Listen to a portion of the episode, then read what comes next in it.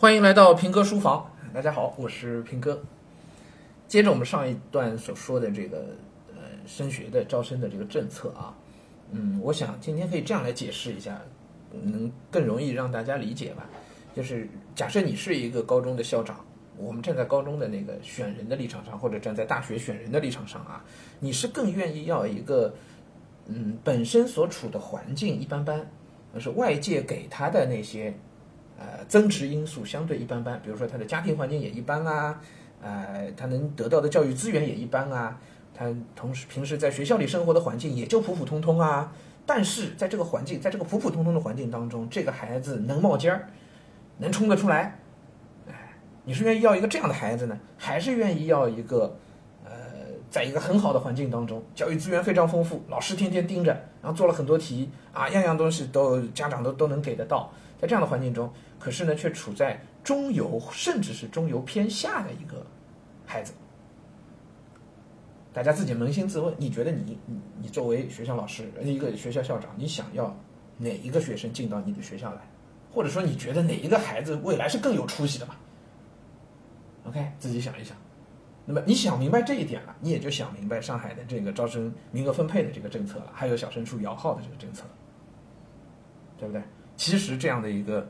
摇号再加全部摇号再加 那个呃名额分配的政策，其实它是更合理的呃一种方式，对吧？因为它更容易让前面那一类学生冒出来，能够选拔到前面的一类学生啊。那么在明白了这个之后，我想，我觉得我们今天要说的这个呃家长如何具体如何去应对，其实已经非常清楚了，就是你真正应该去着眼在去培养孩子的那些基础的能力上。对，包括他的学习习惯，包括他的学习方法，包括去激发出他内心那种要往前走的那种动力，包括他的遇遇到挫折之后自己如何去战胜、去克服挫折的能力，如何在一个可能一般般的环境里有一个对自己的更高的要求、更高的标准，是在这些地方，而不仅仅是说我们把学习当成一个任务，哎，老师要求了我们就做，然后拼命在外面上辅导班啊，你这个也要学，那个也要学，学着学着孩子自己一点动力都没有了。他把学习当成一件很烦很烦的事情了，虽然他的成绩可能很好，这样的做法没有出路，看的不是那个成绩了，其实，对吧？光靠这个往上补没有用的，你自己如果没有那种拔尖的，也是一想要拔尖的，想要往上走的，啊，然后你没有一个自己的良好的学习习惯和方法的话，其实你是很难在一个普普通通的环境里面自己真正能够去冒尖的，很难做到的。啊，所以什么东西最重要？哎，这也是我觉得这一次上海的几年以来了，这不是这一次了，是吧？啊，能看得出来，呃，教委在这件事情上啊，上海的这个整个招生制度的一个调整啊，一个你可以是你可以说是一种改革，呃，是非常有长远思路的，也是很能切中了我们当下所看到的，呃，民办也好，公办也好，各方面的，包括培训机构也好，各方面的问题。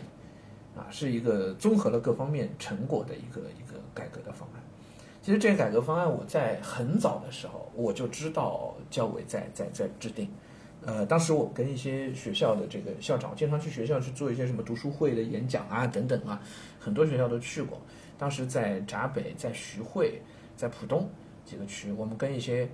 嗯在在在当地区教育局那边比较说得上话的校长有过很多的沟通。然后当时他们就提说这些东西要改，但是不知道怎么改。就是我们闲聊的时候啊，当时他们也在说不知道怎么改，说这些问题可能就是很难解的结。当然校长们就这样的语气，啊，因为各方的利益全部都在里面。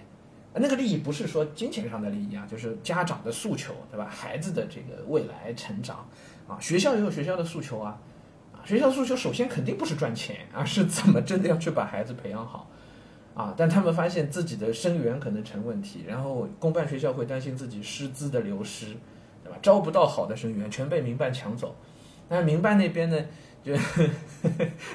民办那边压力非常大。好的学生过来了之后，我最后能能不能拿得出好的成绩来？一开始他们可能不太顾虑，因为觉得生源好，明显有落差。但是一段时间以后，民办与民办之间竞争也非常的激烈，大家最后的竞争全部都是在看分数。全部都是看最后的成绩，相反的变成了，反而变成了一种应试教育，啊，那么这其实这五六年五六年以来吧，教委一直都在去改进，想去动民办教育，但说实话，我知道的情况是很难动的，很难动的。但是在大概三四年前，三年对三四年前，我看到有动掉的，啊，上海这个动静还比较大的，有连着几所民办，都是属于那种钉子户，不点不能点名啊，就这种学校的教育的方教学的方法。从上往下，其实真的是有问题的。他用的是衡水中学的方式，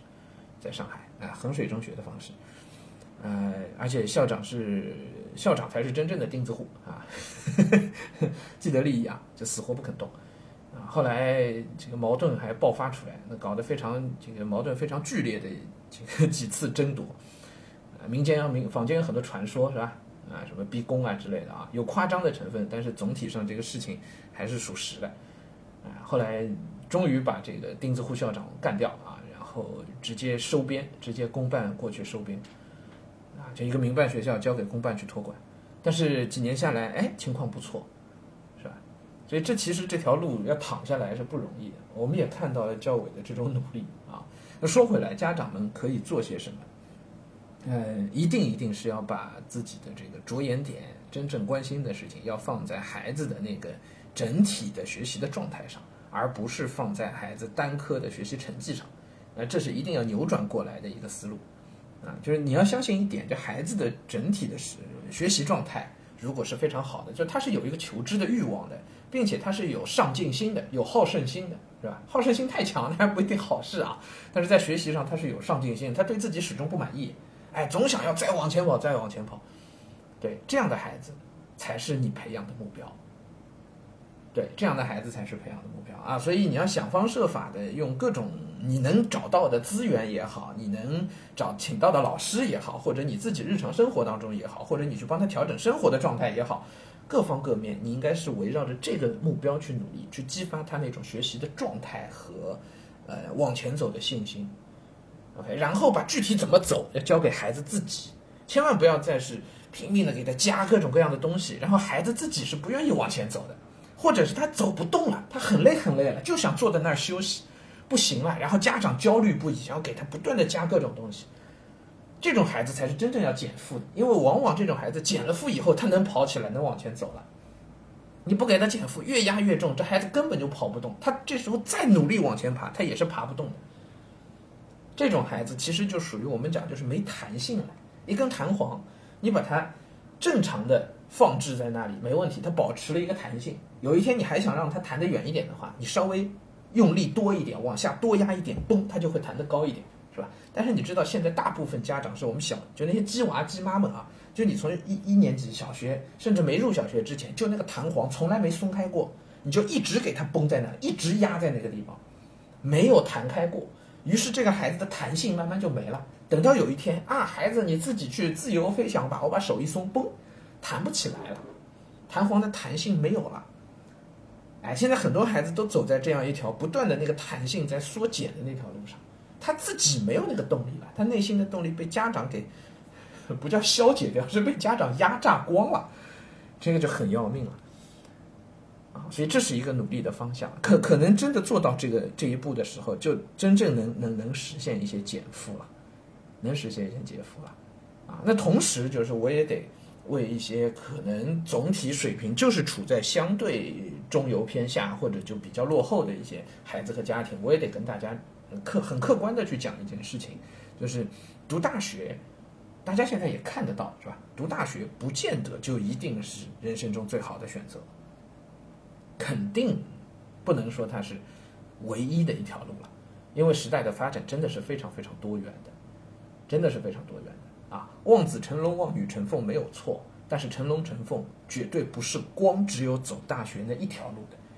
最尴尬的是什么情况？最尴尬的是他本可以走出一条自己的，和你想的不一样，也与众不同的一条属于自己的很精彩的道路的。可是你非要把它拧在一条不适合他的道路上，那么他会变成一个四不像。你逼他走的路，他走不下去。他自己想走的路走不成，等到有一天他三十多岁了，幡然醒悟，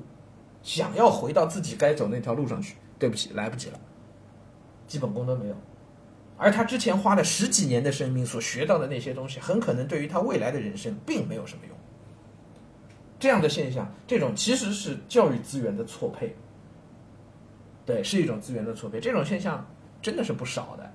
是吧？大家自己扪心自问，你干的活儿有多少是你小是是你学到的东西是直接有用的，是你真心想干的，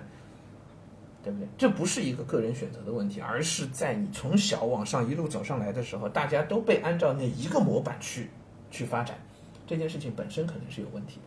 所以还是应该要。认清自己的现实，家长要足够的关注孩子，然后让孩子去走一条，或者是引导孩子去走一条更适合你们家庭具体情况、更适合孩子具体情况的道路。这里边有一个真实案例，